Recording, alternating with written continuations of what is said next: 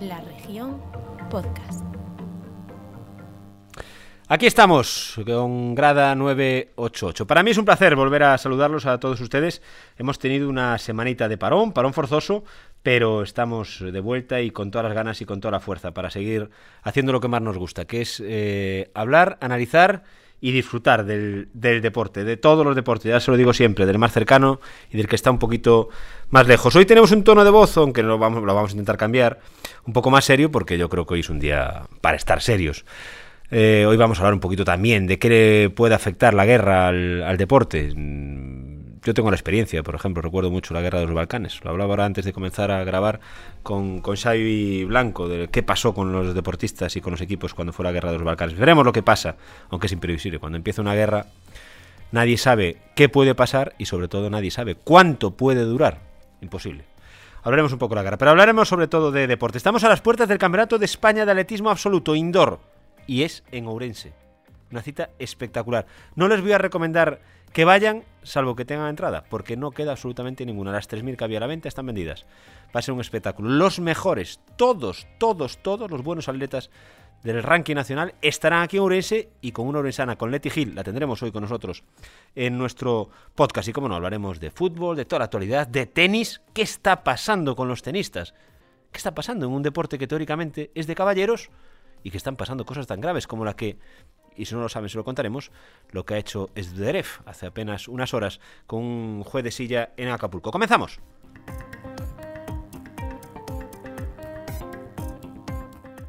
Arrancamos aquí este capítulo grada 988 y como siempre y para mí es un placer estar con ellos compartiendo este huequecito del deporte. Javi Rey, buenas tardes, gracias por estar tardes, con, claro. con, con, nosotros. ¿Qué tal la semana, Javi? ¿Cómo lo has Bien, visto? Pensé que cuando hablabas de preocupación era por el tema del Nápoles-Barça. De... Ahora Sí, que va a ser dentro de unas horas. Claro. No tenemos trampa ni que lo decimos siempre. Decimos siempre la hora, tiene razón Javi. Son las 7 y 37 de la tarde ahora mismo. Claro. Dentro de un rato hay Liga Europa. Yo respetando a los ucranianos estoy nervioso por y siendo ¿Sí? frívolo estoy muy nervioso por ese partido. Pero optimista, pesimista. Pesimista, claro, por Pesimista, supuesto. sí. Como buen culé.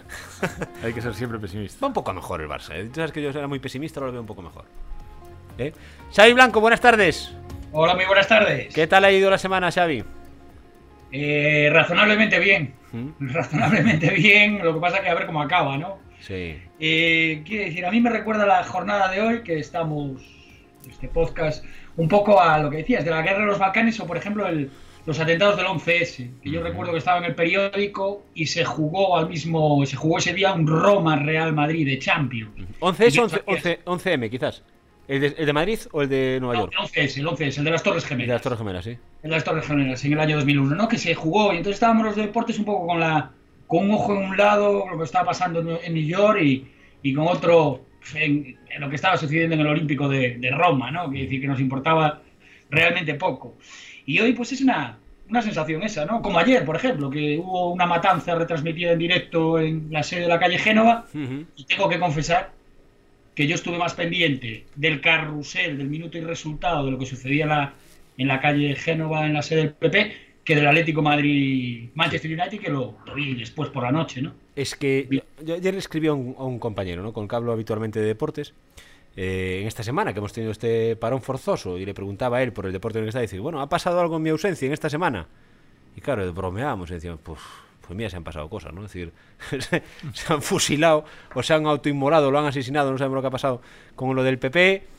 Ha estallado una guerra en Europa. Ha Mm. estallado una guerra en Europa que yo y no lo sé, es que a mí me suena hasta raro, es decir, pensar que en el tiempo en el que vivimos, hablar de una guerra, me suena como. Y una guerra así, es decir, con, con carros de combate, con escopetas, es decir, es que me suena tan a pasado, es decir, que, que estemos hablando de estas cosas tan bárbaras. Y en fútbol, que hasta dicen que Mbappé que se puede quedar en el PSG, es decir, es que todos los palos de la baja de Ganó repente. el Depor. Ganó el Depor. No, y, y otra cosa, ¿eh? no nos olvidemos, que la masacre generacional continúa. Quiere decir, hoy he visto en un periódico de tirada nacional que en la página veintipico, eh, por en, en el faldón de abajo, decía la evolución del COVID continúa fal o sea, la- el descenso de la, de la ola continúa imparable. Sí. Ya, pero es que cada tres días tenemos 400 cadáveres hacia el cementerio, que sí, que no me vale, ¿no? Es que son muy belliños y también antes morían con la gripe Ya, y tal. ya. tal. Es que es, es increíble, ¿no? De repente ha desaparecido la pandemia, ha desaparecido todo. Tremendo, Es- tremendo. la, la verdad es que es una época desconcertante como todas las que nos toca vivir. Totalmente. Eh, pues mira, si os parece, ese cambio de rumbo que estamos, que estamos llevando, eh, yo quiero hablar hoy un poquito antes de hablar de fútbol, hablar de, de esto que vamos a escuchar. porque a mí me parece...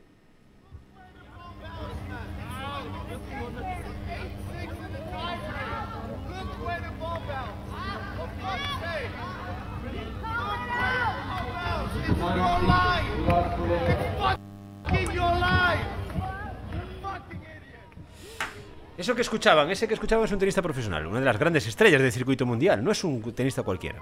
Es eh, uno de los grandes del tenis actual. Eh, algún despistado habrá que no sepa de lo que estamos hablando, yo creo que es difícil. Estamos hablando del torneo de Acapulco, de un partido de dobles, él no estaba en el partido individual, estaba en un partido de dobles. Y por una bola que él creía que estaba dentro, que estaba fuera y la daban dentro, pues directamente le llamó al árbitro estúpido, imbécil. Creo que le dijo, eres un jodido judío, creo que es el término que utilizo. Y no contento con eso, cuando acabó el partido cogió la raqueta, invito a los que están aquí, ¿eh? Eh, busquen en YouTube a Esberev, masacra la raqueta contra la silla del juez de Siria, tiene que apartar el pie porque si no se lo destroza de un raquetazo, lo sigue insultando y se marcha. Eh, yo no me quiero imaginar qué pasaría con un futbolista si hace eso con un árbitro, con un jugador de baloncesto si hace eso con un árbitro, de un jugador de balonmano si hace eso con un árbitro. La sanción sería histórica, histórica. Yo no sé lo que le caería a una persona, a un futbolista, si hace eso a un árbitro.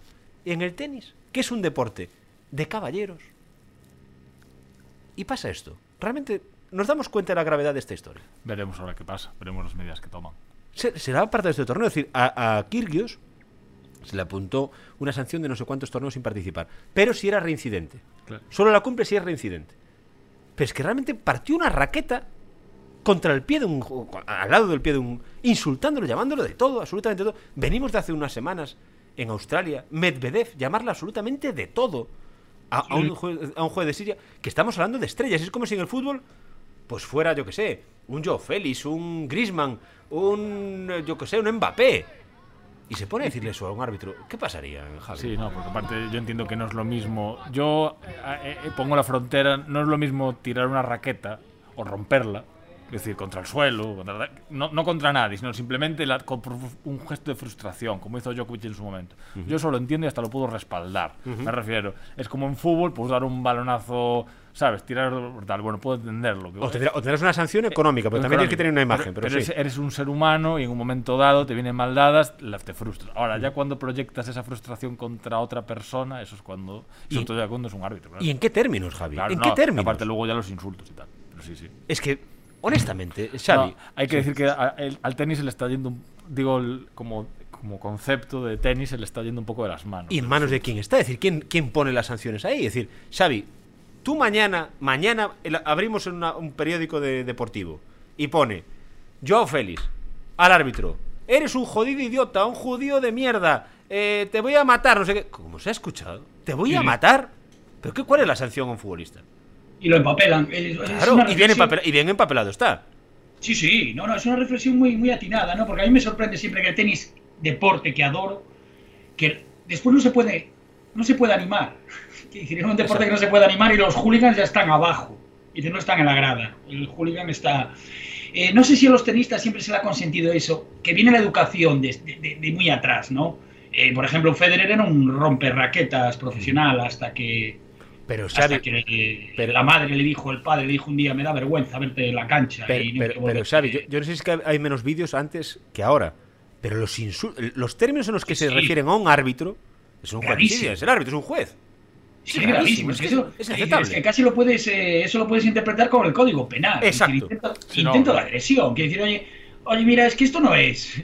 No es que, que me hayas insultado, es un intento de agresión, casi. Eh, Zverev no debe andar muy bien de la, de la cachola, No, eh, de todas maneras. no. Ha tenido varios Pero- problemas y tal. Quiere decir que eso no le es culpa. También Claro. acaba de reconocer que tuvo una que hace tres años estaba enredado con las drogas, el alcohol, la depresión, autolesiones y no sé qué, pero que tampoco es culpa. a Claro. Quiere decir, si tú tienes un problema mental, pues tienes que tratarlo. No tienes que ir a un campo a, a, a- a pasar tus, tus frustraciones. Quiere decir, es, a mí me. Y lo del tenis es que me parece una reflexión muy acertada, ¿no? Porque estamos poniendo siempre el foco en deportes como el fútbol, el baloncesto. el- bueno, el baloncesto no, el baloncesto es un deporte más, más eh, digamos, más educado, ¿no?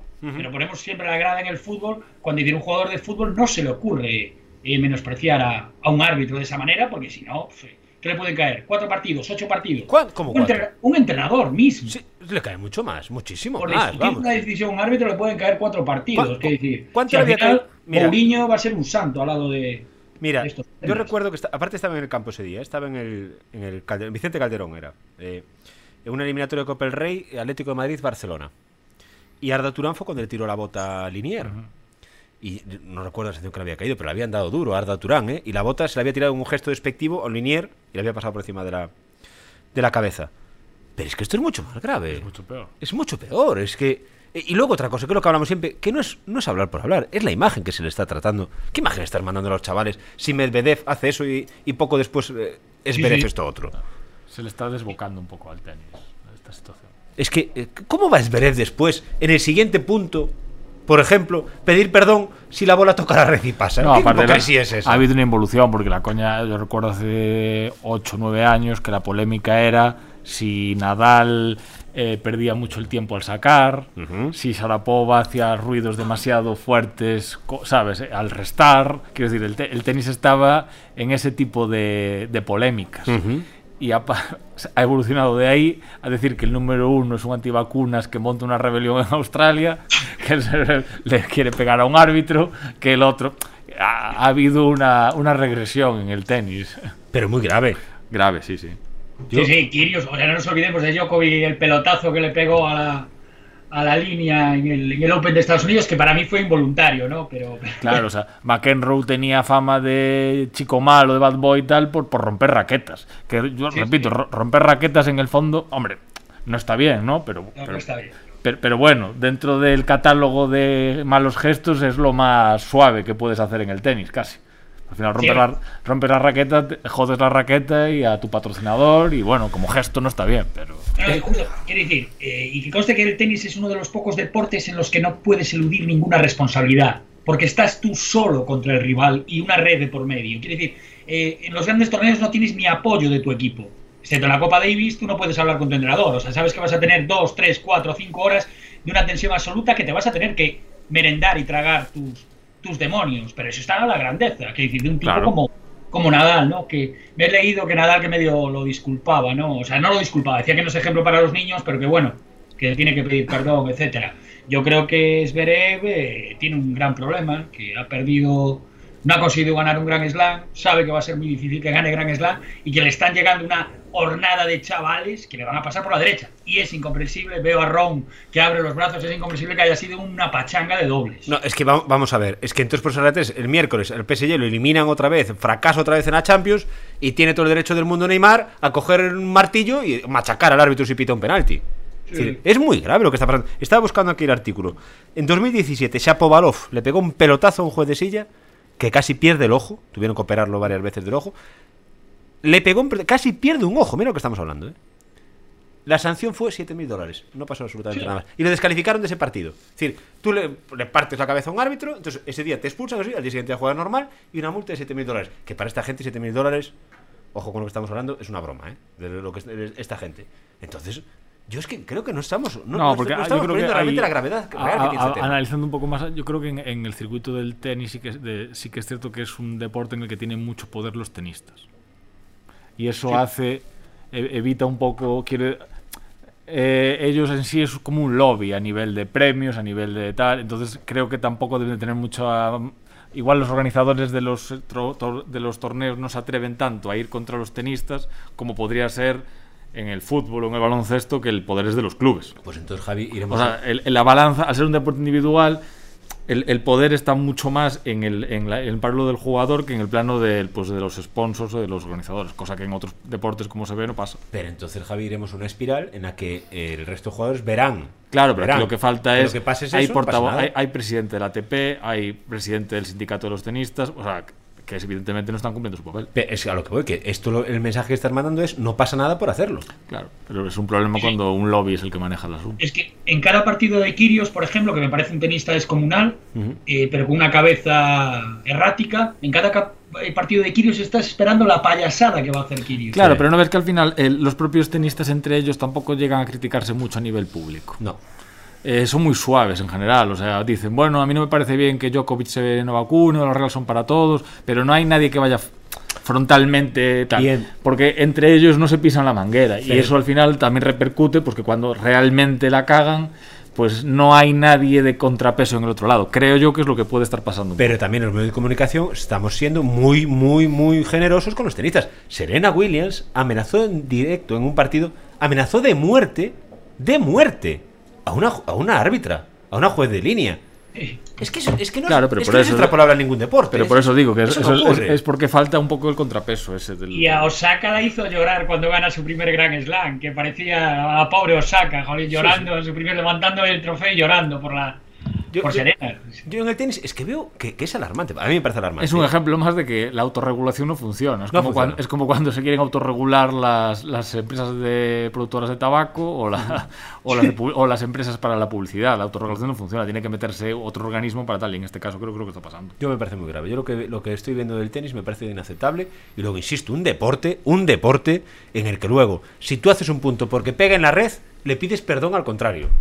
Eh, Pero, pero, pero, por favor, habrá que tener un poco de... No, no seamos, al menos no seamos hipócritas. Es decir, es irá con una luz en la cabeza que diga yo estoy zumbado y me da igual todo. Bueno, pues ya está. Pero no seas un hipócrita. Y segundo, si es un deporte en el que esa gente cobra un pastizal y son un ejemplo y son tenistas que están deseando los niños que le firmen una pelota o una camiseta, caramba. Ostras, tú no puedes, chaval, estar viendo en directo en Acapulco cómo le parte casi le parte los pies a raquetazos a un árbitro. Tú haces eso con un policía, ¿qué te está pasando? Si haces eso a un policía. No, bueno, vas a la cárcel. Pues es lo que estamos hablando, caramba. Es que. Y, y sin embargo, se- lo estamos aquí comentando en un podcast que nosotros somos el grano en el desierto, somos lo último del último. Y no se le ha dado la importancia que tiene, creo Bueno, yo. este aquí en, aquí en España lo caga lo cagan Claro, claro. es lamentable. No sé, Quiero decir, no sé, partimos de la base de que en, en España la cultura deportiva es la que es y la preocupación es la que es la que hay. Y la hipocresía.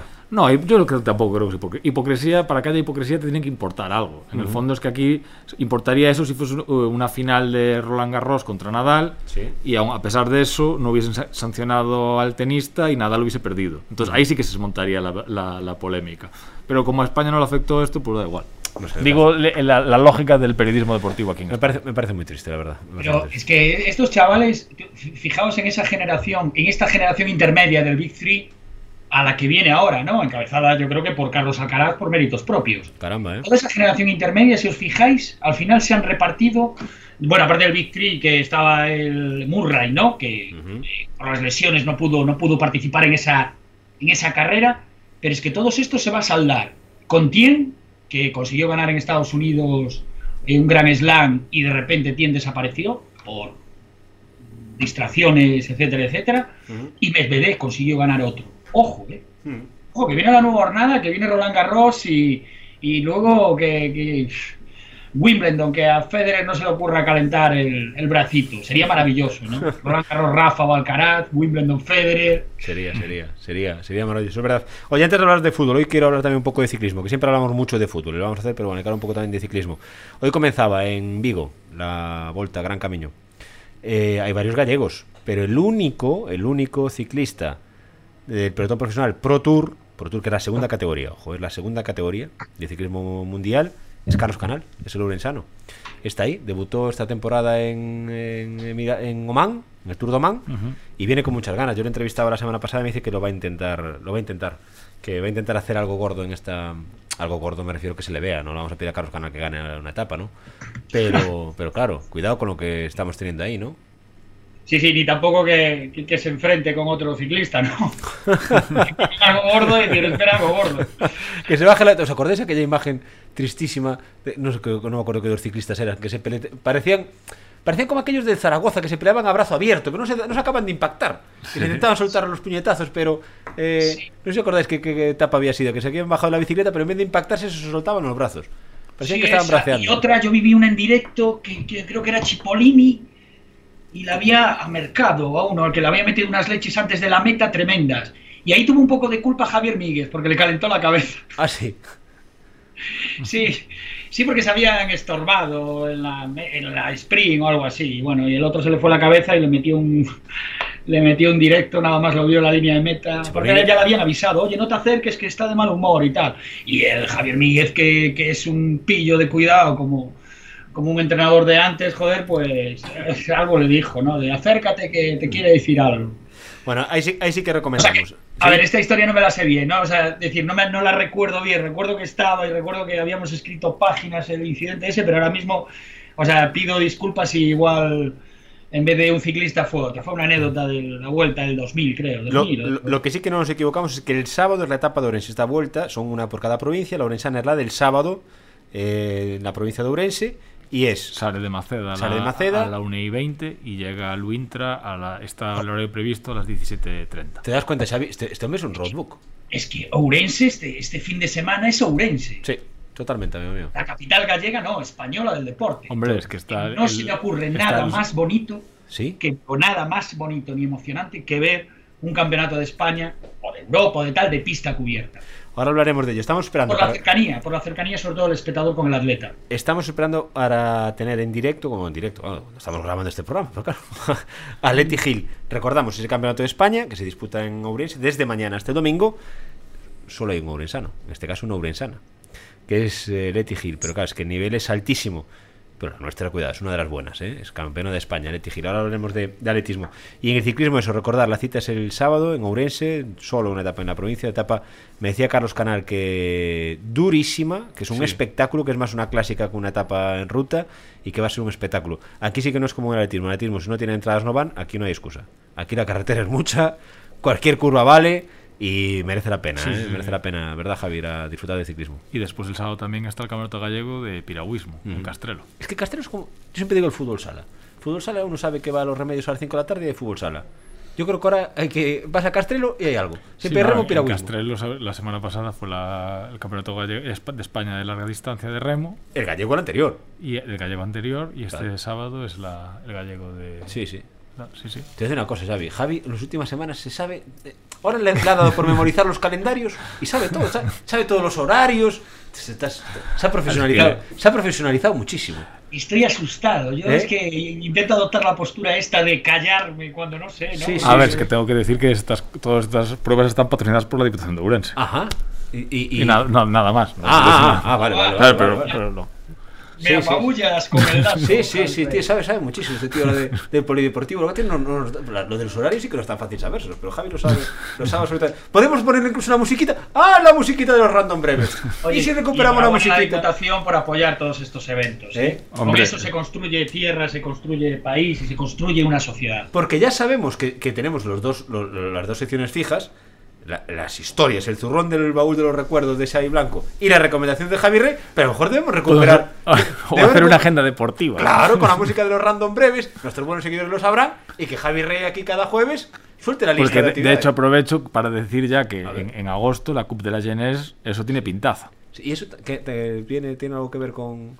Hombre, claro, ta- también la Diputación de Ourense eh, apoyando. Pero sí, sí, entre el 5 y el 7 de agosto. Correcto, ojo. Eso, eso va a ser la hostia, ¿eh? Es que también, es que va a sonar, es que suena tanto a peloteo. No, no, no, no, yo no quiero, no quiero, no, no, no, ya está, ya pero- está, es la, pero es la verdad, es que son una cantidad tan enorme de actividades. No, pero hay que decir, sin, al margen ya de, de, de- de corporativismo, que el, el tema de Castrelo, bueno, el triángulo Castrelo, Layas, hay, que reconocer que eso se ha, bueno, pues se está impulsando bien. Sin duda, lleva años ya. Claro, Lle- claro, Lleva claro. años impulsado por, Y ahora- por- y ahora- por lo mismo, ¿eh? Por eso, pero que si una vez que se ha conseguido que... Bueno, es que esto es una realidad. Una vez que se ha conseguido que selecciones muy potentes vayan allí a entrenar al CERLAC, si ahora poco a poco se va colocando también como prueba de referencia a nivel nacional e internacional, pues es otro espaldarazo. Sin duda alguna, sin duda alguna. Es un, es un espectáculo. Igual que el tema del, de la pista de atletismo de Spourense, pues es una buena noticia lo que se ha ido consiguiendo. Sin duda alguna. Fabuloso, fabuloso. Sin duda, sin duda alguna. Hombre, este fin de semana eh, son 500 y pico atletas, ¿eh? 500 y pico atletas, pero en total eh, se mueven en torno a 4.000. Y es un retorno 4.000 económico que hay que valorar. O sea, sumando entre el tema del Campeonato de España de Atletismo, más eh, la- la- el ciclismo, más el piragüismo, evidentemente luego también está el entroido, ¿no? O sea, este fin de semana colapsa Orense. Pero nada es, es que nada es excluyente, es lo que dijimos siempre. No, no. Es, es la postura que nosotros hemos defendido siempre, tú lo sabes bien en el periódico. Es que todo lo que apoyes al deporte, es que todo está bien, hagas lo Claro, que hagas. pero hay que medir luego la, la repercusión que se tiene con estas cosas. O sea, quiero decir que no, no es meter. eh, evidentemente, el, el- el dinero es importante porque hay que apoyar. Apoyar es un sinónimo de, de- de patrocinar y de sponsorizar, porque sin dinero es imposible hacer las cosas. Sí, sí. Pero eso tiene un retorno. Claro, Y el retorno aquí es evidente. evidente. La retransmisión del otro día de la prueba de la, de la liga esta de pista cubierta que, que han hecho y tal, que se celebró en, en estaba era en Polonia, creo que era un pueblo de Polonia. Bueno, eh, estaba continuamente, el narrador estaba continuamente diciendo el campeonato de España de Urense, el campeonato de este fin de semana de Urense, Claro. el campeonato de Urense, digo yo, eso es. Es que esto es una cosa que a ve- a veces se nos, se nos olvida un poco, pero el deporte a nivel económico es muy rentable. Totalmente rentable. Y el ciclismo, por ejemplo, es de los deportes que yo creo para el territorio es más rentable, porque tú al final, el protagonista de la etapa es, en este caso, pues del sábado, es, es Ourense. Es el recorrido. Claro. Eso Entonces, eso al final la gente lo ve como en el tour. Bueno, a ver, es que esto está inventado, pero en el tour, al final, todo lo que han hecho de, de vender eh, todas la- las diferentes regiones de tal, eso todo tiene un retorno turístico, pues importante. Seguro, seguro. No, yo lo digo, da igual. Toda, cualquier apuesta que se haga por el deporte es que todas son buenas. Claro, pero son, son apuestas que tienen un... Es como pues en, en el ámbito del cine, pues tú metes dinero y apoyas un rodaje de una película, pero es que eso si te sale bien, después el retorno que te viene para el territorio es, es- son negocios muy rentables. Seguro, tal cual, tal cual. Oye chicos, vamos a hablar un poco de fútbol. Espera porque me han escrito aquí, a ver si la tenemos ya con nosotros. Sí, vamos a, a ver si nos contesta Leti Gira. Vamos a llamarla. Aquí no hay ni trampa ni cartón. Nos acercamos a las 8 de la tarde. Bueno, son las 8 y 2 minutos. Y vamos a llamar a Leti Gira en directo. Nuestro compañero aquí, Borja, la va a llamar. Y a ver si entra con nosotros en, en directo y hablamos de Atlético. Dime, Xavi. Cipollini le zoupó a Cerezo. Al presidente de Atlético de Madrid. No, no. Estaba grabando una película. Fue en la vuelta del 2000. Fue la vuelta del 2000. Digo, no me ha fallado la memoria, pero en el nombre del chaval, de Cipollini no, pero de. Hola Leticia. Ni trampa ni cartón, estamos en directo. ¿Qué tal estás tú? Bueno, acabas de salir del fisioterapeuta, ¿verdad? Bueno, te agradezco mucho el que estés con, con nosotros de antemano, Leticia. Vamos a hablar un poco de atletismo. Yo, ayer la molestaba, y muy tarde además, ¿eh? Y muy tarde, entonces lo agradezco doblemente. Le preguntaba, le metía un atraco y le decía si podía estar hoy con nosotros. Y yo al margen de ello tengo que decir que siempre que he llamado a Leticia, siempre, aunque casi siempre la llamo cuando consigue algún éxito, que son bastantes, siempre me contesta y siempre con amabilidad. Y eso se lo agradezco, ya aprovecho para hacerlo ahora aquí en directo en este, en este podcast. Leticia, te llamamos porque como estábamos diciendo aquí nosotros, te presento, estoy con Javi Rey y con Xavi Blanco, estábamos hablando del campeonato... Estamos hablando del Campeonato de España que se disputa desde mañana hasta el domingo y estábamos diciendo que es un auténtico espectáculo. Tú sabes bastante más de atletismo que nosotros. Es que no faltáis ninguno. Estáis todos los buenos, estáis este fin de semana aquí en Ourense, ¿verdad? Eh,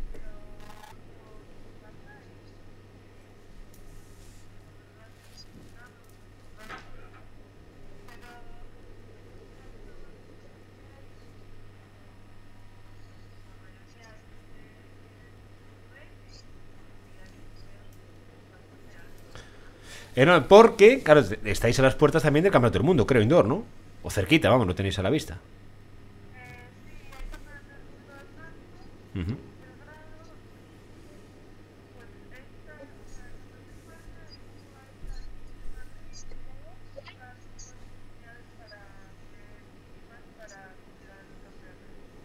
¿Cómo llegas, Leticia? Que te preguntaba de, físicamente. Dice, bueno, siempre tengo dolores, pero eso lo tenéis todos los atletas. Pero tú, ¿cómo llegas? De, de sensaciones, de sensaciones a esta prueba.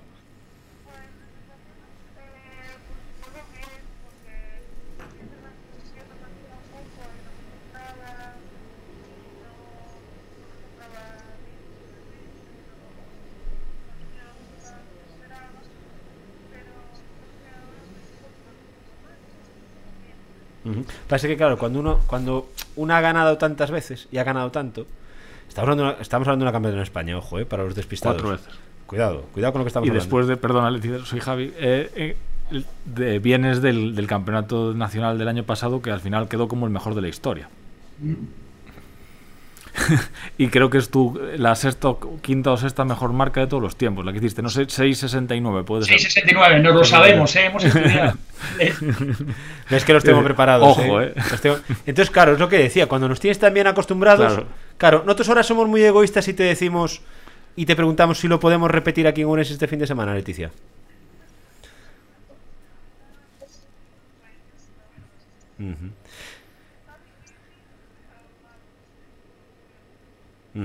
Eh, la pista eh, es muy buena, ¿verdad? No es que nosotros la elogiemos siempre, pero es un espectáculo con esta pista que tenemos que hemos conseguido aquí en Ourense, ¿verdad?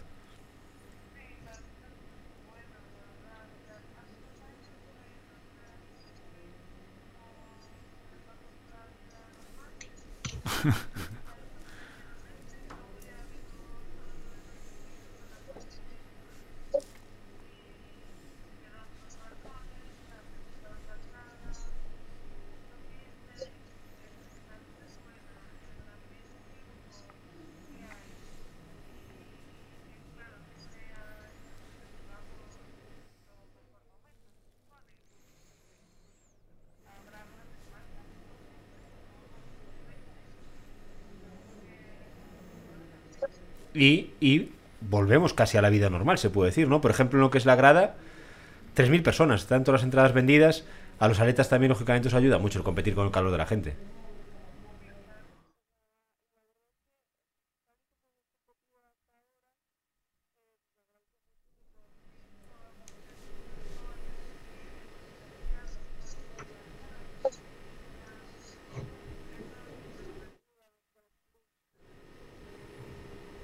Oye, Leti, y mira, soy Xavi, soy Xavi Blanco, quería hacerte una pregunta. Eh, eh, con la pista de Ourense, ¿ya podemos decir que Ourense es el sitio de referencia del noroeste español en pista cubierta? Se está a punto de asentar como tal.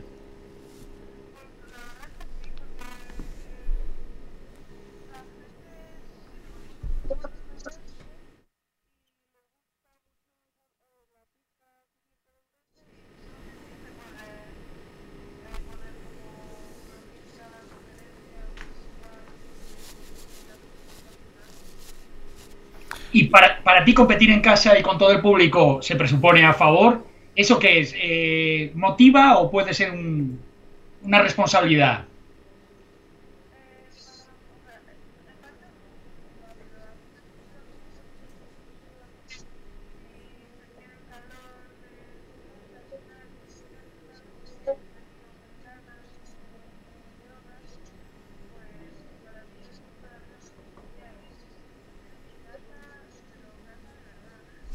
Y, y sobre todo, para- porque sigues viviendo fuera.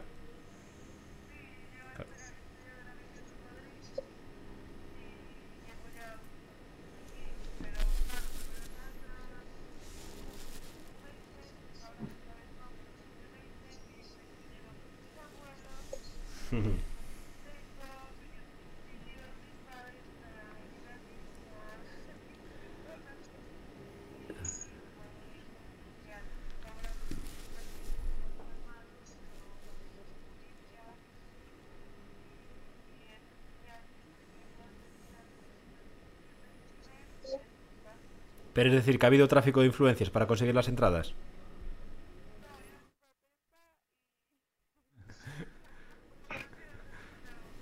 Claro, lo que, lo que son, eh, lo que, lo que son los, los deportistas, ¿verdad? En, en otros deportes ni se molestaría. Le diría al jefe de prensa de turno, consígueme entradas para estos tantos. Y llévate un sobre y dáslas a, mi familia que yo tengo que entrenar. ¿No? Eh, Eh, Leticia, ¿y cómo, cómo está siendo para como atleta de élite tus entrenamientos en el Centro de Alto Rendimiento de Madrid, la competición, digo por el tema de la, de la, de la pandemia y la desescalada y la vuelta un poco a la normalidad, ¿cómo, cómo lo estás viviendo todo esto?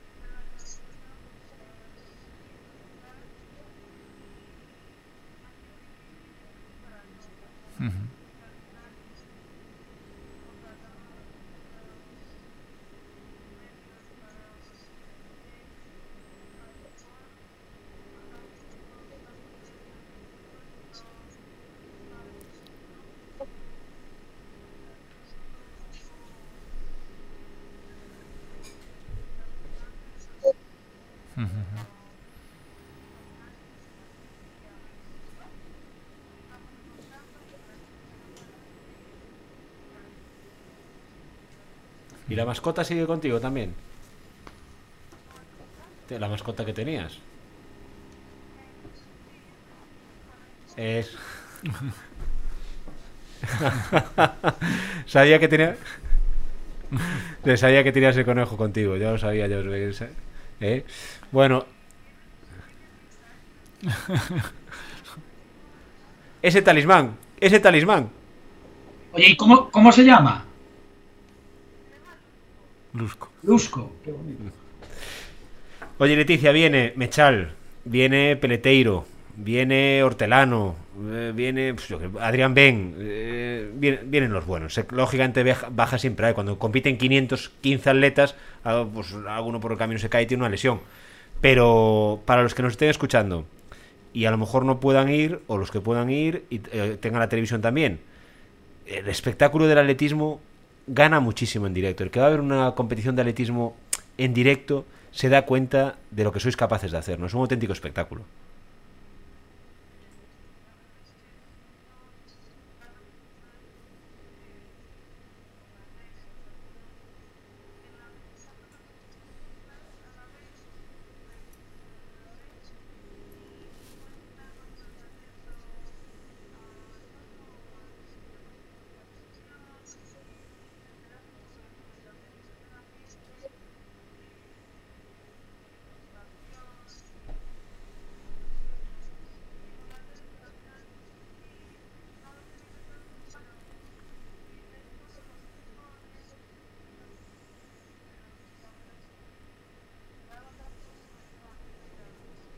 La gente va a alucinar. Por ejemplo, eh, contigo tenemos que estar atentos domingo el sábado por la mañana, ¿verdad? Es tu competición. Sábado, sábado 12, 11 y media, 12, yo no recuerdo el horario. 12 y cuarto, 12 y cuarto es cuando empiezas tú la, la final. Y yo, claro, cuando uno va, al, por ejemplo, y ve a Leti Gil, ¿no? Javi, Xavi. En la tele la ves saltar, pero en directo la ves volar. Te das cuenta de lo que es un salto de esta, de esta gente, ¿no? Y la fiesta cubierta tiene cierto encanto también. También. Sí, sí, maravilloso. Y yo creo que que de este fin de semana de Ourense salen dos docenas, tres docenas de chavales enganchados al atletismo. Ojalá. Seguro. Sí, seguro, ¿no? Es que esta, esta, clase de eventos es lo, lo, que propicia. Por ejemplo, Andrés Díaz empezó a correr por, por ver a Saizagüita en la pista de, de, Riazor, cuando Riazor tenía pista de atletismo. ¿no? Uh -huh. esa clase de eventos para los chavales es, es increíble. Y aparte con, con, con, todos los fenómenos que tal, ¿no? Que nos hemos olvidado también del 1500 femenino, uh -huh. con Marta Pérez y Esther Guerrero, que eso puede ser también un carrerón tremendo. Es un espectáculo, es un espectáculo. Y nosotros tenemos solo una Orensana en todo el calendario. No es fácil tener a gente a este nivel y tenemos a Leti Gil. Y yo por eso le prometí que no le iba a estrujar mucho tiempo, que íbamos a hablar un ratito. Y yo le agradezco mucho que haya estado con nosotros en directo. Eh, aquí lo decimos siempre, no hay ni trampa ni cartón. Ella estaba en el fisioterapeuta, salió y nos llamó. Así que yo le agradezco muchísimo el que esté con nosotros. Te voy a desear toda la suerte del mundo, Leticia, en el Campeonato de España. Hagas lo que hagas, lo vamos a disfrutar muchísimo, pero nosotros vamos a soñar con que es capaz de conseguir otra vez más lo que, lo que has conseguido ya tantas veces. Muchísima suerte este fin de semana, ¿vale, Leticia? Muchas gracias.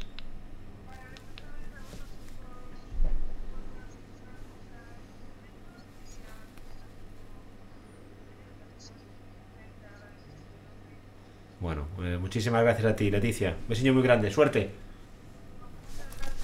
Gracias, Suerte. adiós, adiós.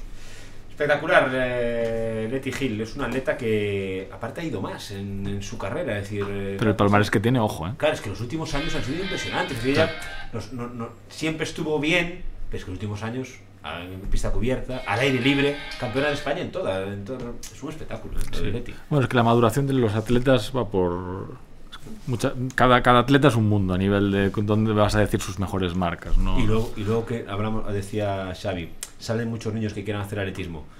Eh, ella es del barco, como muchos otros. Es que el atletismo bueno, del claro, barco. Es que eso, eh, ya lo hemos hablado alguna vez. Exacto. Eh, aplasta el atletismo urensano, de la capital me refiero, uh -huh. y de la provincia en general. El atletismo sí, no, es del no. barco, en Orense. Es un espectáculo lo que ha conseguido Tinin y compañía con el, con el Hadas de Yo Barco. Oye, nos quedan 20 minutos de programa. Hay que hablar también un poco de fútbol, ¿no, chicos? Algo habrá que hablar de fútbol. Prácticamente no lo hemos, no lo hemos tocado. Bueno, está bien de vez en cuando. Eh... ¿Verdad?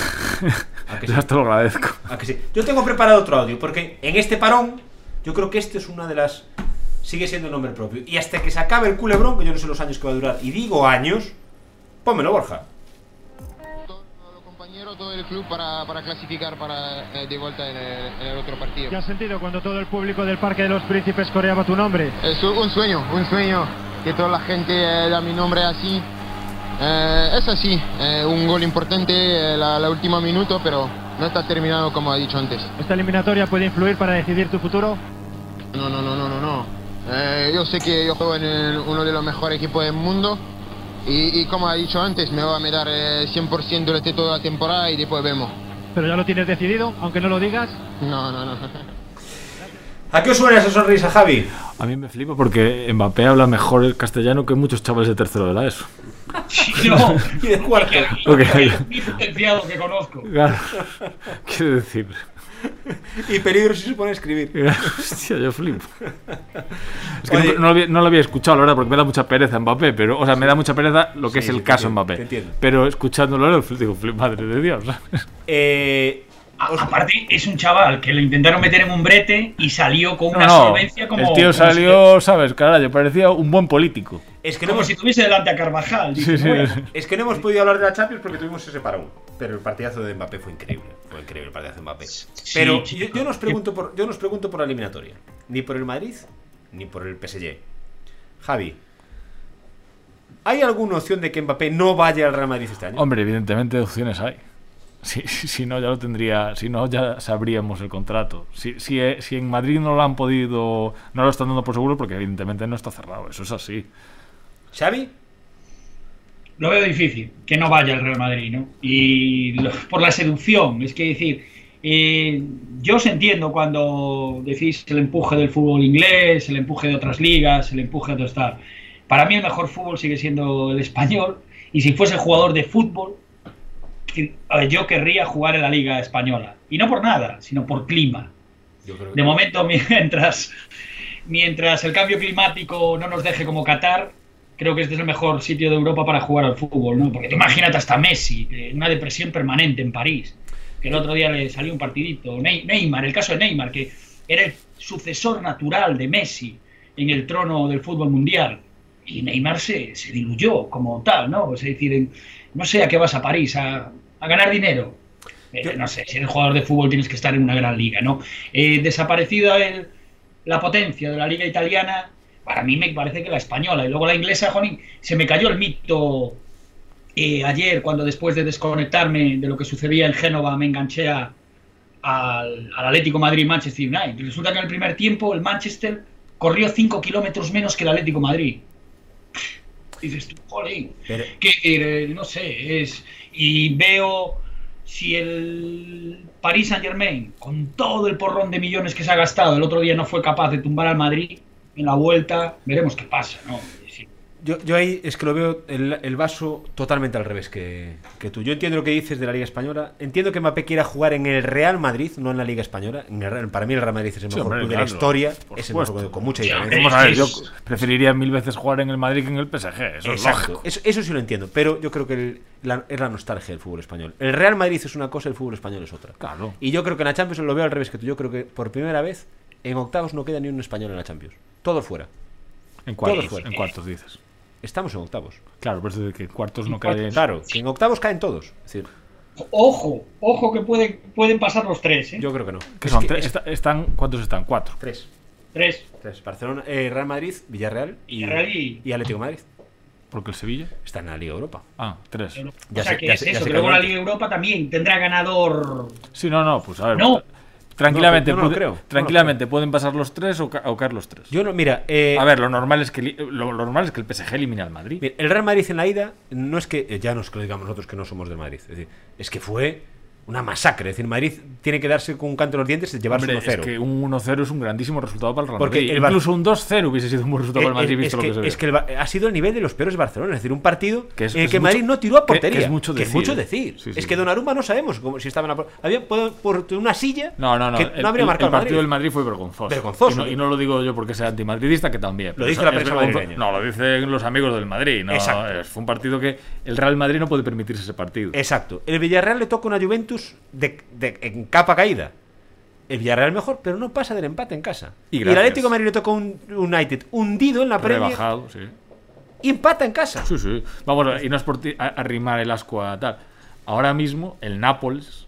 Es, el Nápoles es mejor equipo que es mejor equipo que el Manchester United seguramente Sí, sí. y está en mejor forma que la Juventus Que sí, que sí, que sí, que yo lo del fútbol español lo veo que, que no, que queremos pero bueno eso no quita que después el, el- el fútbol español pues va trampeando y, y conseguimos ir El trampeando. Real Madrid, yo creo que el Real Madrid. bueno bueno se trampea pero evidentemente no nos llega para no nos llega por un tema de pasta To- exacto. Quiero decir, la Juventus va mal y acaba de fichar a Blajovic por 80 millones. Sí, claro. El Nápoles, que va a jugar contra el Barcelona, fichó al, delantero, Claro. al delantero por 85 millones pero la la, temporada pero- pasada. pero la- la Juventus es de la familia Agnelli. La Juventus es de la familia Agnelli. Y, es- puede manejar eh, a su manera si quiere meter más o menos dinero. No hay otra historia. El PSG creo que decían de... Es que Mbappé tiene un precontrato con el Madrid. Vale. Puede, yo, claro que el Ma- el Madrid... Y yo creo que Mbappé va a ir al Madrid. Lo Sí, creo, yo lo creo, creo. vamos, lo creo, es ¿eh? lo más probable. Lo creo. Es lo más ¿Es posible que no vaya al que no vaya al Madrid? Sí. ¿Es lo más probable que vaya al Madrid? Seguro. Es- casi imposible que si va Mbappé venga también eh, Haaland. Eso yo creo que eso se lo pueden olvidar. Pero a lo que, a lo que voy, que si el Mbappé tiene un precontrato con Madrid, probablemente. Y como todo precontrato, tiene una cláusula de penalización. Es que eso es lo único que al PSG le va a dar igual. La Sí, cláusula no. de penalización. Claro, es que da igual lo que ponga esa cláusula. La va a pagar. Por el otro lado, eh, hay un club al que le da igual el dinero. Exacto. Entonces eso rompe la, rompe la ecuación y posiblemente no es... Vamos a ver, no es justo, pero bueno. es Claro, que otro- es que- el de- es fútbol. que decía el otro día en una tertulia, decía, bueno, claro, pero no sabemos la cláusula, a lo mejor es muchísimo, el Madrid se lleva mucho dinero. ¿Y qué haces con él? Claro, si Mbappé no va, No, ¿qué van a hacer? Es, decir, bueno. es que para el Madrid, honestamente, para el Madrid ahora mismo es todo o nada con Mbappé. Si el Madrid no ficha a Mbappé, el ridículo que ha hecho el madridismo y el Madrid Florentino es tremendo. Con esta historia, tremendo. Porque lleva dos años fichando por el Madrid. Pero si, si ganas la liga... Sí, sí.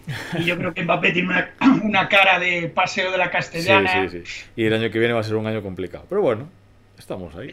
Es lo que hay, es lo que hay, hay que asumirlo. No... Pero, pero yo hay es que os veo asumirlo. muy desanimados con el Barça. A mí el Barça. No, no, yo con el Barça estoy motivado. Lo que pasa es que, bueno, los, los aficionados culés tendemos y- hacia el, hacia el pesimismo Yo, yo- antes de los partidos. yo creo que el Barcelona eh, lo que nos mata ahora mismo es el hiperrealismo. Claro, pero hay que, ser, hay que ser, hay que ir poco a poco. Es que yo creo que el Barça, por ejemplo, así me- yo sí ahora estoy convencido que puede pelear por estar en la Champions. Sabéis lo que, lo que pensaba yo. Creo que ahora el Barça tiene equipo para pelear por la Champions, por estar en la Champions. Que pero, yo tampoco, lo, que yo lo dije desde el minuto uno. pero tampoco tiene para el año que viene pelear por la no, Champions. hombre, pero es. es- Por pero ganar la Champions, me lo- refiero. Claro, lo bueno que tiene el Barcelona este año sin Messi es que se han reajustado las expectativas. Gracias a Dios. Gracias a Dios. Entonces, ahora ya hemos asumido que, Bueno, hoy- es una reconstrucción. Hoy leía una Y hoy es, una, eh, hoy es un buen partido para medir hasta qué punto el Barcelona, pues bueno, está en el buen camino. Hoy leía, leía un artículo que después vi que no ponía decía, estoy convencido de que Messi el verano que viene volverá al Barcelona. Y dije, Dios mío, otra vez. Dije, No. ¿otra vez? Es mejor, ¿no? Eso es como no, no vuelvas con tu ex. Es que, Dios mío, es que eh, Messi, Messi. Bueno, yo no voy, a, no voy a hacer más leña con lo de Messi. No, pero, no, no es porque tal, es que ya el Barcelona tiene que cambiar de ciclo. Pero también es como creo- si de repente el Madrid el año que viene ficha a Cristiano. En plan, hostia, por favor, hay que volver a empezar. Pero también creo que el Barça eh, se equivoca en eso decía, del hiperrealismo. El- Pedri es el mejor del mundo en su posición, puede llegar a serlo. No creo que hoy lo sea, honestamente. hombre, No, no. creo que hoy lo sea. Es que viene Haaland. estamos, estamos locos. No creo que venga Haaland al A mí Barcelona. me flipa Pedri, pero decir que Pedri es el mejor entonces de Burín, por ejemplo, o Bruno Fernández, o. pff, Es a lo, es a lo que voy. Entonces, el Barcelona tiene que también tener un poco de mesura. Es decir, no es de, de la nada al todo en y 15 viceversa. Es el problema que tiene el Barcelona ahora. Que de repente ahora Memphis es un matado. Claro. Por ejemplo, es en plan, hombre, un matado no será Memphis cuando en la, en la selección holandesa ha marcado, no sé, voy a decir una cifra que no sé la que, pero a lo mejor 35 goles en dos años. Sí, sí, que Con sí, el- que sí. que- y ahora de repente no nos vale ni para ser Bueno, suplente. de, de Jong, de Jong, de Jong era una humillación que tenerlo en la plantilla y, ahora es un gran jugador. lo queremos renovar. Claro, el Barcelona y y de Frankie de. Jong el año pasado eh, fue posiblemente el segundo mejor del Barcelona después de Pedri. Frankie sí. de Jong, digo, Sí, y este año la gente quiere cederlo. Quiere.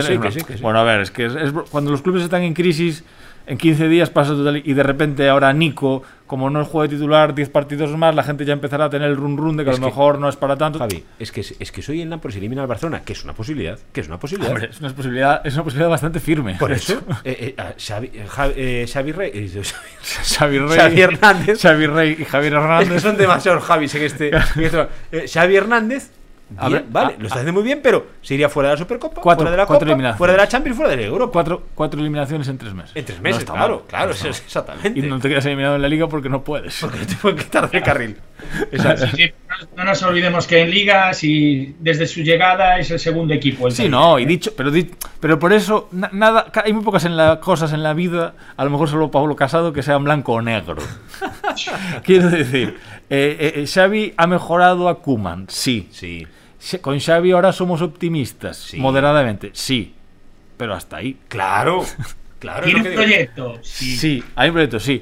Pero que si hoy palmamos contra el Nápoles, que repito, es muy posible. Sí. Nos han eliminado en cuatro Claro. copas de competiciones en tres meses. Que eso Y- es una machada, y- ¿eh? y- y hago- Tiene una generación de juveniles Sí, que sí. va a romper a buenísima. También. yo lo- Y, que, y, que, y ampliando más, que buena parte de esa generación la ha alimentado Kuman, el defenestrado. También. Y te- y- Quiero decir que Kuman pasará a la historia del Barcelona. Si yo, yo espero que esta generación del Barcelona acabe. No digo a lo de antes, porque lo de antes es imposible, pero acabamos volviendo a competir por la Champions, gracias a esta generación. Pues Kuman va a quedar como el que alimentó esa generación. Pero es que te voy a decir más. Es decir, Kuman, que ahora mismo pues la gente lo ve como un botarate, un payaso. eh, es que Koeman probablemente con Ferran Torres y Aubameyang claro. también jugaría mejor. Claro. Pero por eso digo, en la vida casi no hay nada blanco y negro. Es como el Van Gaal en la historia del Barcelona, ¿cómo quedó? Como bueno, malo, pues Van Gaal ganamos dos ligas y se construyó un equipo. Yo sin embargo, es que, es que Van Gaal no lo veo, es un mérito mío, o no, no, una- no sé, un problema mío. Yo a Van Gaal no lo veo como un entrenador, que cierro los ojos y veo la cabeza de ladrillo, de los Claro. teléfonos aquellos de. Pero que de- de yo digo, a la hora de juzgar luego el trabajo de la gente, que no, no, no, no puedes poner. eh, Xavi ahora no es el salvador, ¿sabes? Xavi pues, eh, tendrá que un trabajo, pero no va a ser Guardiola. Y, y, hombre, la verdad es que tiene buena pinta. El otro día jugamos muy bien. Muy bien. Pero eso no quita que hoy podemos palmar. Hombre, hombre, es más, Aubameyang era un fichaje de circo y ahora es un delantero. Claro, top. es que eso a mí me desespera. Me desespera. Que el análisis y el problema es que la prensa cae en eso todo el rato. Y eso es desesperante. Yo entiendo que eso el, el aficionado del bar lo diga, pero hay que tener un poco de mesura. Aubameyang era que un tío que tenía tal, ahora de repente Que no es, es, es Van Nistelrooy y nos sobra Exacto. Haaland. Es en Que- plan, bueno, pues Exacto. eso, Memphis al principio de temporada era un crack y ahora eh, la gente no prefiere que juegue Luke de Jong, prefiere que juegue Braithwaite. Es plan, hostia, por supuesto, es que está, de verdad, Sí. es, es una locura. Entonces, y sin embargo, vemos a Zverev ma- machacar a raquetazos a un juez de Siria, Claro. nos vemos, nos reímos y nos vamos. No, y ahora aún falta la siguiente resurrección del Barça, que será el Serginho Dest. Como hoy el Barça pase Sí. con Dest jugando bien, Sí. la gente ya dirá que para qué fichamos a Alves, que tenemos a Dest, porque ya, jugará, ya llevará tres o cuatro partidos. Es una locura, el Barcelona es una locura. Totalmente. Pero bueno, El fútbol en general, el fútbol en general. ¿eh? El fútbol en general, porque el Madrid.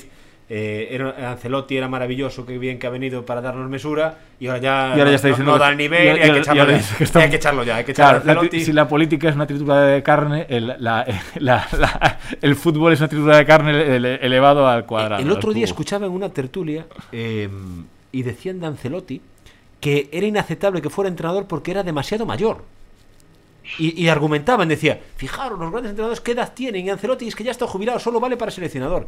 Y yo decía, pero aparte la crueldad con la que, los términos en los que Hombre, referían a él. Eso es un edadismo de libro. Y yo decía, madre mía, pero eh, si, si hasta eh, antes de empezar el partido de París Y Pellegrini era maravilloso. 71 años y, y posiblemente sea el entrenador ahora mismo revelación de Europa. Bueno, revelación no puede ser revelación, pero el mejor proyecto ahora mismo de fútbol europeo Sí. Posiblemente es el del Betis. Es que Javi, es que a nivel de a nivel de forma, digo, de Eh, forma. ¿cuánto y, tiene? y de, de- y de mérito. ¿Cuánto, digo, cuánto de- tiene Ancelotti? 60 y algo años, 61, 62, 63, no años que tiene Hombre, Ancelotti. mira, es, es fácil porque Ancelotti jugó en el Gran Milán. O sea, entre- 80. entrenó, claro, jugó en el Milán de los 80 y entrenó al Milán de los 90. Entonces, eh, tampoco puede 60, tener, 60, tendrá 60 años. 60 y algo, 61, 62, 63 tiene que tener Ancelotti. Vamos, Y, eh, y Pellegrini tiene 70. me parece. claro, vamos a ver. Y, no, y tampoco es un tío mayor, o sea, No. pues es un veterano. pero es, bueno. es- es el deporte, el fútbol admite ese tipo de. No, es muy cruel. Muy cruel, muy cruel. Muy cruel. Porque te y- están esperando, casi siempre te están esperando. Y en la vida, si te esperan, al final te pueden dar en cualquier momento, porque todos la cagamos. Seguro, seguro. El que esté, el que esté ahí libre que no. Sí, sí, 62 sabe. años, Ancelotti. 62, ¿ves? Claro, que tiene que y, estar y. Pellegrini tendrá 70, ¿no? Por ahí. O 69, 70. Ahí está, está- está- Digo yo, vamos, está no sé. Está teclando es un ahí. poco, es un poco más, es un poco más veterano. Porque podía teclar Borja, pero Borja lleva durmiendo media hora. O sea, no, no le estamos gustando. No, no, no. o sea, 68, es- Pellegrini, un chaval. 68, 68, Un chavalón. Un chaval y con pelo, además. Aparte Ese- da gusto ver, eh, da gusto verlo con ese pelo. Eso sí que es una bendición. Eh, El pelo, dices. bueno, que estamos llegando a la, a la hora del programa. Xavi, ¿tienes preparada la anécdota del, del día? Sí. La tengo, la tengo. ¿Con qué vamos, amigo mío? Le estuve dando vueltas y como está esto de Rusia y Ucrania, y digo yo, Rusia, Ucrania, tal, y una cosa me llevó a la otra y recordé que Víctor Fernández consiguió la Copa Intertoto contra el Celta para que no nos acusen de que Contra, contra el Celta. Con el Celta. Con el Celta. con el Celta, Pa' un título que tiene, un título que tiene, no, un título que tiene no le pongas en Gran, contra. gran ¿eh? equipo el Celta. Yo a partir de ahora voy a siempre elogiar al Celta. ¿Por qué? Porque sí, así, gran, gran equipo. Campeón de la Intertoto contra el Zenit de San Petersburgo. Año en el año 2000. ¿no? ¿Recuerdas Bueno, Víctor el- Fernández llegó Sí. al, al Celta en la temporada 98-99, donde estaban dos maravillosos rusitos que eran Karpin y Mostovoy. A mí me gustaba más Mostovoy que Karpin, ¿no? Karpin, mm, por su juego, o sea, me parecía un jugador fundamental, pero era menos estético que, que el otro ruso. Po- Podría, podría- Fernández llegó y, y venía con. Joder, había ganado la, la Recopa y venía con esa vitola. Yo recuerdo la concentración de, de Sarria en la que en la que decía Moncho, oye, tú has estado en Nápoles, tú has estado en. Tú has estado. Venía un poco desobrado. Y el tipo, eh, cuando llegó, no quería, él quería hacer la concentración en Holanda. No le valía a Sarria. Mostovoy. Víctor. No, no, Víctor Fernández. Víctor Y los Sitos, Mostovoy y Karpin también se posicionaron en que querían hacer la, la pretemporada en, en Holanda. Decía, me acuerdo que decía Mostovoy, decía, no, es que hay bicicletas, hay bicicletas, en Holanda hay bicicletas, puedo ir al entrenamiento. Y joder, yo le decía a Horacio, compra una bicicleta al ruso y que dejen de dar la turra con las bicicletas. ¿Cómo no te va a valer Sarria para hacer una Es que pretemporada? un sitio magnífico. pudiendo hacer una pretemporada en Sarria o en Vilalba. Mientras tanto, el Depor estaba haciendo las pretemporadas en Vilalba. Claro. Un sitio Irureta, para Irureta era, Vilalba era un sitio magnífico. Aparte, el pueblo de, pueblo y- de, de Fraga y el pueblo de, Y con fue treinta- y con treinta- presidente de Rouco Varela. Y 35, y 35 futbolistas. Sí, y aparte. Ah, sí, bueno, sí. el- Pero en Vilalba hay sitio. Claro, pa- pasaba lista Irureta Claro. cada mañana a ver si le faltaba uno. Por eso ¿no? fueron. que le podían escapar. Eh, también después, cuando al Depor llegó, llegó Caparrós, tampoco le, le gustaba Vilalba. Decía que Vilalba, jolín, y decíamos, pero Vilalba, si es el pueblo de Rouco Varela, si es el pueblo del que fue presidente de la Real Academia Española de la Lengua, jolín, Vilalba, tampoco le valía. Ya quiso ir a, a Isla Cristina, Es a cierto, Huelva, que como todo el mundo sabe, para hacer una pretemporada en el mes de julio o agosto, en agosto, eh, tiene el mejor clima del mundo, Huelva, ¿sabes? Que- que- que- que- en comparación con, Y te, con Vilalba. y te comen los mosquitos. Y entonces, al hilo de esto, digo yo, jolín, esta manía de los equipos de hacer las pretemporadas, eh, quiero decir, en, en lugares exóticos o en lugares que parece que, cuando, dice, cuando en Vilalba y en Sarre había dos sitios magníficos para hacer la pretemporada. ¿Cómo? Y a esto viene, podría ser, un, si reuniese todas las condiciones, un gran sitio para hacer las pretemporadas los equipos de fútbol, Manzaneda. Hombre. Si le valió al Madrid de los años 80, ¿cómo no le va a valer a los tojinos de ahora? Seguro, seguro. Me gusta, me gusta la. Y, y todo empezó con rusos. Y la anécdota, Sí. empezó, y la anécdota empezó con. Queridos equipos, es la estación de Monte de Manzanedo se espera. Seguro. Exacto, exacto. Ahí estamos, ¿no? Que decir, es Claro, Manzaneda tirando joder. para casa. Es decir, Hombre, es que eso aparte es una cosa que es, es fácil. Eh, que los equipos gallegos, los equi- ahora se ha cambiado, pero durante muchos años yo achaco un poco al Depor y al Celta que mi- se olvidaron un poco de cuidar, especialmente el Depor, se olvidaron un poco de cuidar más. El Celta bien. El Celta, el Celta, el Celta siempre bien. Pero el, el Deportivo se, se olvidó un poco, ¿sabes? Hubo una desconexión un poco de lo que era eh, pues favorecer la economía de Galicia en estas cosas. Por ejemplo, para hacer una pretemporada, pues oye, mejor hazla en Vilalba que no vete a Andalucía. Y mejor Con- en Manzanera que en Vilalba. con todos los respetos para Andalucía, pero si eres un equipo gallego, pues, a- ¿sabes? Fa- favorece tal. Y eso hubo un momento que lo, lo perdimos. ¿Y eso el Celta? El Celta lo aumentó. lo- el el Celta Celta lo- también, el Celta luego marchó el a Celta se Holanda y a no se- sé y- dónde. y al norte, sí. tuvo varias en el norte de Portugal. Sí, en Ofir creo que está. Sí. el- Que eso es También en en plan, Portugal. pudiendo hacerlo en Galicia, ¿por qué te vas fuera? Eso es un poco de paleto. Ah, estaba incluso aquí más cerca, más cerca de Ofir. Sí, estaba por aquí al lado en Melgaso. En... Estuvo en Melgaso por ahí, tuvo, el Celta tuvo varias. Que es en plan, joder, por haciéndola en Galicia. O en Oira. Claro. No, no, Aparte- o sea, esto lo, lo hablo totalmente en serio. sí, claro. Manzanera, hombre, Manzanera. Y totalmente Manzaneda, por, por ejemplo. claro. Vamos, hombre. Aparte, yo, yo eh, eh, cubrí, creo que fueron dos pretemporadas en, en Sarria, ¿no? Y que decías que te dabas cuenta que ya tenían la relación los futbolistas con los, con los empleados del hotel. Y Y, a- digo, "Joder, pero es que ¿dónde van a estar mejor que aquí, no? Ya el- o Pedro en el restaurante, el otro, el tal. Y decía así. En cambio, no. Víctor quería Holanda o Bélgica o una bicicleta. Y Mostovoy, Mostovoy quería una bicicleta. No, una bicicleta. Los rusos son gente raras. Yo como estoy también tendría alguna anécdota buena. Y tiene que ver con copas. ¿Eh? Y muchas. Y eso que el Celta solo ganó una. Javi, vamos con lo tuyo, vamos con tu recomendación. Pues mira, yo voy a recomendar Foxcatcher, que es eh, una película del 2014, me parece, que está basada en la historia real del luchador de lucha libre eh, Marcus Schulz, que ganó el oro en Los Ángeles 84. Vale. Entonces, pues nada, está en Amazon Prime en Filming, y la verdad es que merece la pena porque, bueno, es como un drama de un drama así un poco tétrico de un hombre que está en eterna búsqueda del reconocimiento y las debilidades del ser humano. Bueno, se pueden hacer paralelismos con otras cosas, pero mm, es una buena película. Vale, y está protagonizada por Steve Carrell, eh, Channing Tatum y Mark Ruffalo. Yo sé sí que la vi. Esa es de las que vi, sí que es una buena película, sí. A mí me- gustó mucho. Es una peli así rara, además, porque es como tiene un, da muchas vueltas, pero merece la pena. Seguro, sí, yo recuerdo. Aparte hablabas sobre... Bueno, no, no, estoy no, estoy No, es un poco es eso, el tema de las debilidades humanas, porque el tío tenía siempre la eterna conversación con su hermano y tal, pero bueno, en un ambiente de, de deporte porque eran todos los entrenamientos. A él lo contrata un millonario, Exacto. Que es Steve Carrell, para que haga un club de, un club de En entrenamiento. su propia casa, en el- Sí, bueno, en una finca. sí, etcétera. una- es, una buena finca. película. Es una buena peli, es es una buena o sea, peli. A mí me gustó mucho. Sí, entretenida, es una buena, es una buena, una buena película. Chicos, hemos llegado a la hora. Yo creo que el programa ha estado bien, hemos vuelto con ganas, ¿no? Hemos eh, tenido a Leticia Gil, hemos hablado un poco de tenis, de, de ciclismo, de fútbol. Absolutamente. Menos fútbol y más otras cosas. ¿Verdad? Sí. Ha, estado, ha estado bien. Hasta Javi nos ha aprovechado y se ha lucido y recordándonos la agenda con horarios y todo del fin de semana. A ver qué hay para la semana que viene. Que eso te seguro que traes cosas. Tengo que estudiarlo. Seguro que traes, seguro que traes cosas que, que contar. Y, y cuando la gente escuche este podcast, pues no, te- no sé- no sé lo que tardará Borja en subirlo. Pues ya estará el Barça jugando en, en Nápoles. Por cierto, En el Estado Maradona. Porque nada mejor que el directo, aunque cuando lo escuchen ya habrá pasado. Porque hay partidos que ya habrán acabado de la Liga de la Liga Europa esa, que estamos jugando ahora el Barcelona. Pues mira, la Real Sociedad, bueno, Javi, eh, es que no voy a decir más ya.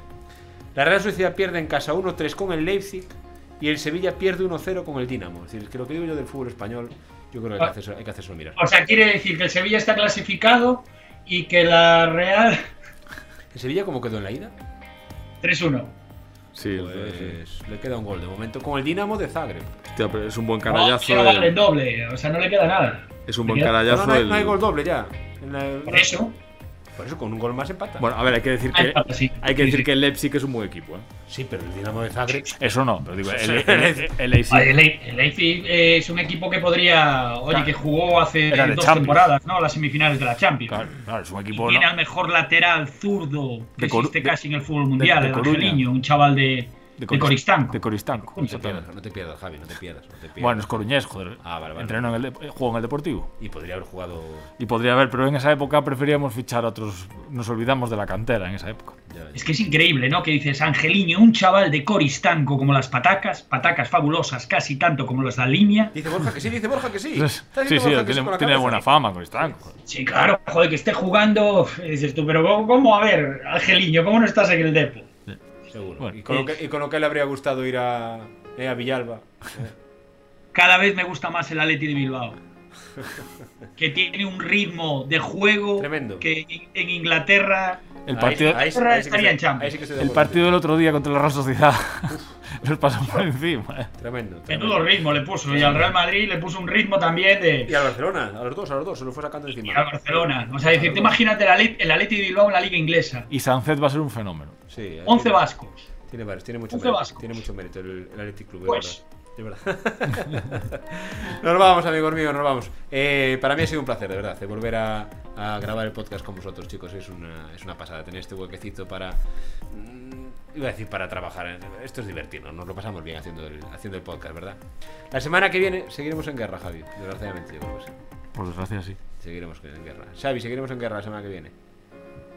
Ojalá que no, pero, pero no creo, no creo que se calme esto tan pronto, ¿no? Ojalá que el Putin haga un como, como en Georgia, ¿no? Y decir que entre, se dé un paseo y, y vuelva y que a Biden no se le caliente mucho la mano. Ah, pero el juego está a todos, ¿no? Porque decir, eh, Rusia puede perder, tiene muchísimas divisas, puede perder el 2% del PIB, pero a nosotros nos van a machacar la inflación. Más todavía. La inflación nos va, pf, eso va a ser una tortura malaya. Más todavía. Es decir, que estemos hablando de una guerra, madre mía. Un podcast de, de deportes. Pero bueno, es lo que es lo que toca. Cada jueves intentaremos decir si sigue habiendo guerra o no. Esperemos que no quede mucho. Ojalá que no quede, que no quede mucho porque es increíble que estemos hablando de una guerra. Es lo que nos toca. Eh, Javi, muchas gracias, ¿vale? La próxima semana más. Xavi, gracias, como siempre. Y Un abrazo sobre- grande a todos. Y sobre todo a todos ustedes. Muchas gracias. Síganse cuidando. Esto del COVID, como decía Leticia Gil, empezó esto de la pandemia con el Campeonato de España. Esperemos que ahora también volver a, a recuperar la normalidad con este Campeonato de España que tenemos el fin de semana aquí en Orense. Pero síganse cuidando, que todavía hay que apretar un poquito más ¿eh?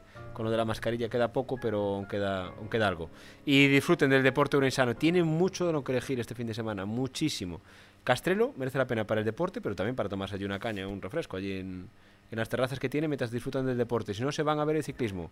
Sale desde Maceda, Shinzo, llega a Luintra, absolutamente todo el recorrido espectacular. Si no, cogen la página del diario La Región y les sale el recorrido.